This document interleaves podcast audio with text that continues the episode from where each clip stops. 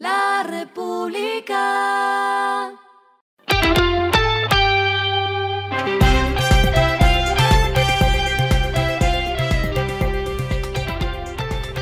Esto es lo que debes saber al comenzar la semana.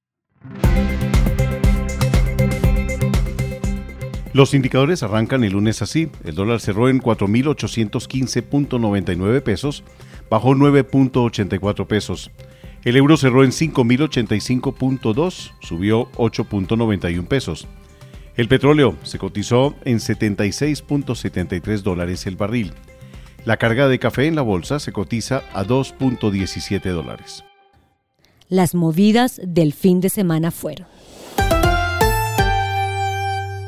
El presidente de la Andy, Bruce McMaster, mediante una carta, declinó su aspiración a la presidencia del Consejo Gremial Nacional, dejando la puerta abierta para la consolidación de la candidatura de Germán Arce, exministro de Minas y Energía y actual presidente de Asofiduciarias.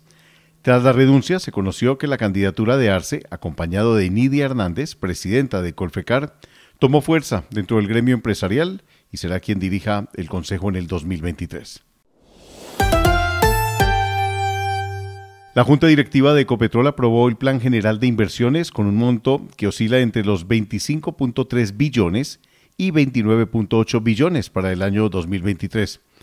El plan de inversión tiene una finalidad de avanzar en los cuatro pilares de la estrategia de 2040, así como en la ruta para la transición energética en Colombia.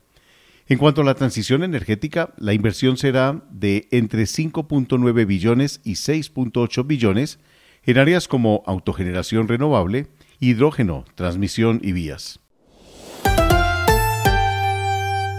Aerolíneas Argentinas lanzó una promoción con un vuelo adicional para viajar desde Buenos Aires a Doha, específicamente pensado para llegar a ver el partido por las semifinales del Mundial de Qatar entre Argentina y Croacia el próximo martes 13 de diciembre.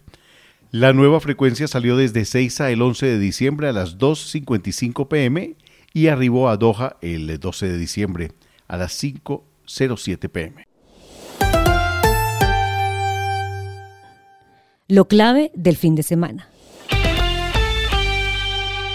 María Claudia Lacotir, presidenta de Aliadas, organización conformada por 40 gremios y asociaciones empresariales, aseguró que el aumento del salario mínimo propuesto por los sindicatos debe ser analizado más a fondo debido a las posibles consecuencias que podría generar.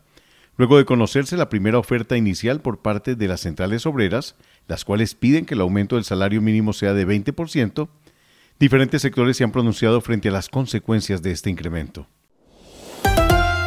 Lo que está pasando en el mundo.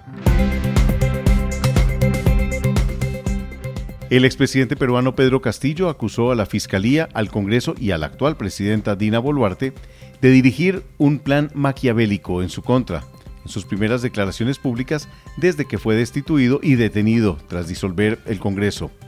Abro comillas, en la tarde de ayer un grupo de médicos camuflados y una fiscal sin rostro me obligaron a sacarme una muestra sin mi consentimiento. Igualmente el día de hoy volvieron con lo mismo por haberme negado por seguridad y mi integridad, cierro comillas, denunció. Twitter relanzará una versión renovada de su servicio de suscripción Twitter Blue el lunes a un precio más alto para los usuarios de Apple, dijo la compañía en un tweet.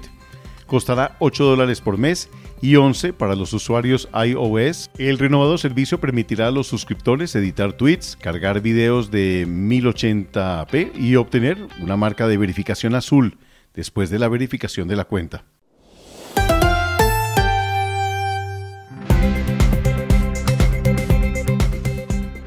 Finalizamos con el editorial de hoy, lunes.